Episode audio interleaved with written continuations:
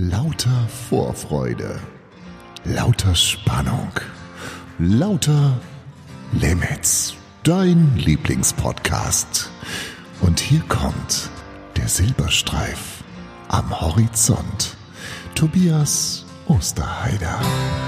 Hallo, Halli, Halli, hallo, Halli, Halli, hallo. Irgendwie hat er was, oder? Andreas Gabayé. Herzlich willkommen zu einer neuen Ausgabe von Lauter Limits. Und die heutige Folge heißt Promiskuitäträtätä. Promiskuitäträtätä. Es ist Fasching, es ist Karneval, es ist Phasenacht, wie wir in Hessen sagen. Mm, Ja. Also wenn du gerne dich verkleidest, gerne wahnsinnig viel Alkohol trinkst und dann in diesem verkleideten und alkoholisierten Zustand gerne Geschlechtsverkehr hast mit Menschen, die du vorher noch nie gesehen hast und hinterher auch nie wieder sehen willst, dann ist das deine Zeit. Genieße es, denn am Aschermittwoch ist alles vorbei. Und ich habe mir gerade überlegt, als das Intro lief, vielleicht schreibe ich mal eine Büttenrede, oder? Die Lauter Limits Büttenrede. Vielleicht nächste Woche. Mal gucken, was mir so einfällt. Ah, ich glaube, das wäre was. Das mache ich sogar. Äh, vor der Bündenrede hat äh, der liebe Gott aber ähm, die Geschichte von heute gesetzt und die heißt mit den besten Empfehlungen und ich wünsche dir viel Spaß. Wollen wir reinlassen? Äh, ja. Lauter Limits. Es war einmal Es war einmal.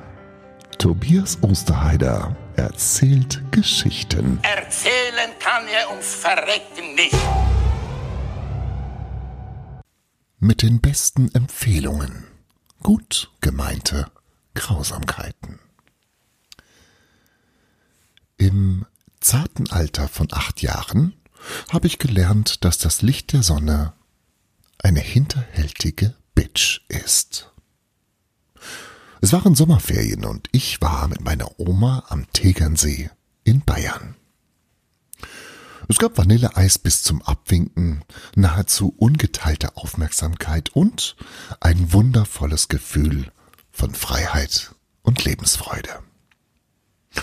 Während meine Großmutter am Ufer des Gewässers Agatha Christie Krimis las, lag ich auf einer blau-roten Luftmatratze und ließ mich auf dem See treiben. Es war warm, ein leichter Wind brachte sanfte Abkühlung und schaukelte meine Liegestatt sachte hin und her, hin und her.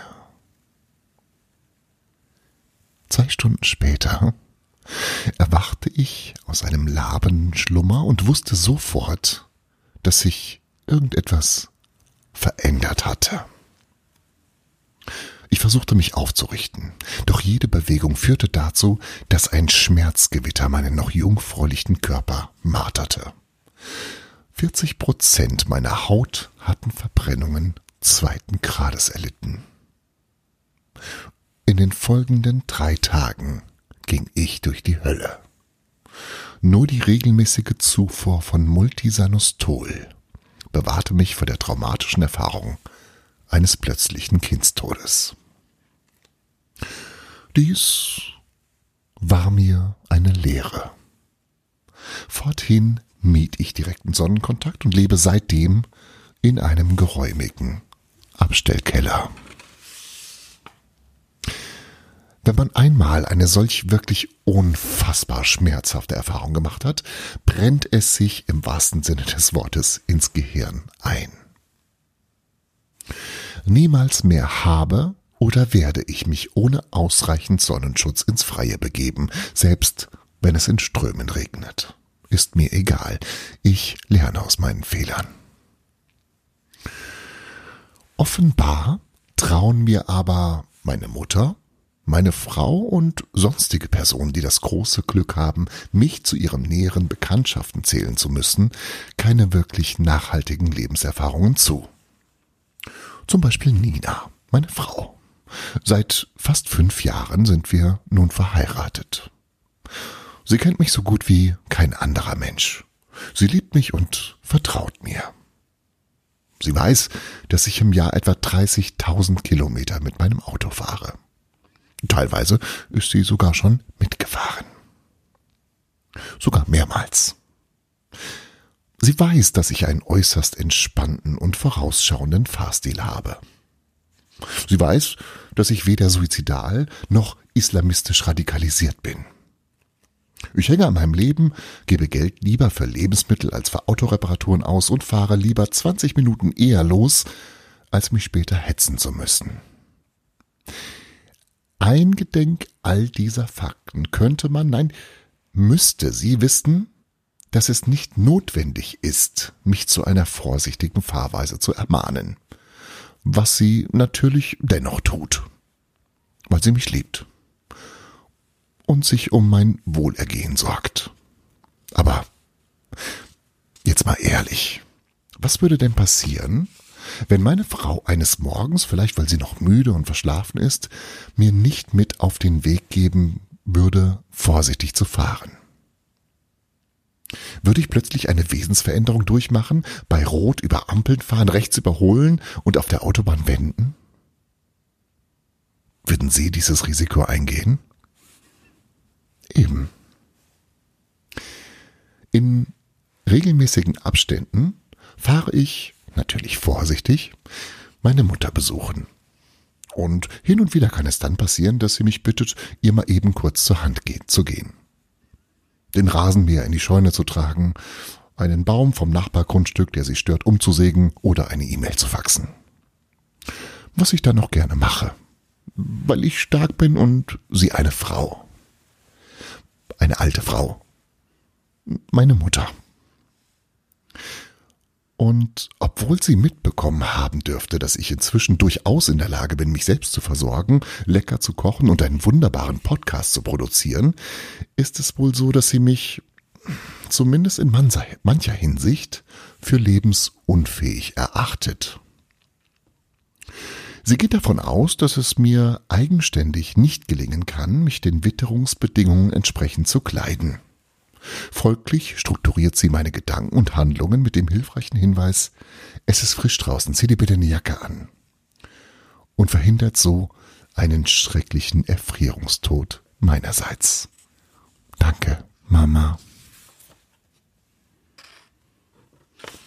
Natürlich weiß ich, dass solche Anregungen aus einem Gefühl der Zuneigung heraus erstehen und im Grunde nur Synonyme für ich liebe dich sind. Aber noch ein klein wenig schöner wäre folgende Aussage. Tobias, ich liebe dich, weil ich weiß, dass du ein überaus sicherer und souveräner Autofahrer bist.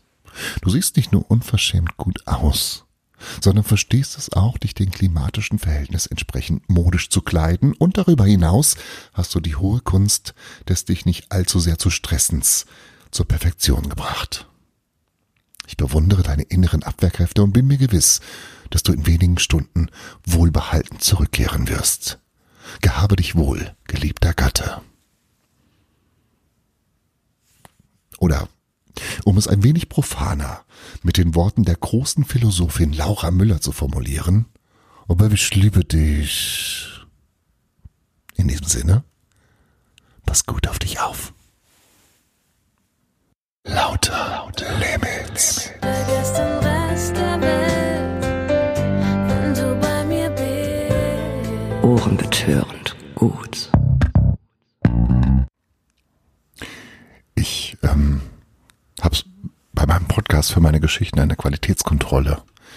Das heißt, in der Regel ist es so, bevor eine Geschichte online geht, lese ich sie Nina vor und sie sagt mir dann ihre Meinung dazu und ich höre mir die an und äh, sage dann meistens, ja, ich mochte aber trotzdem. So.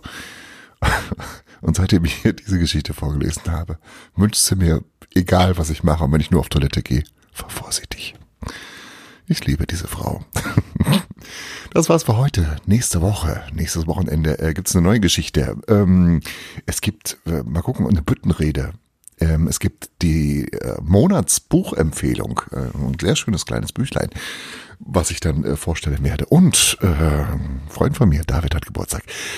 All das nächstes Wochenende. Jetzt aber erstmal einen guten Start in dieses Wochenende. Mach was Schönes draus. Tschüss, bis zum nächsten Mal. einfach vorsichtig.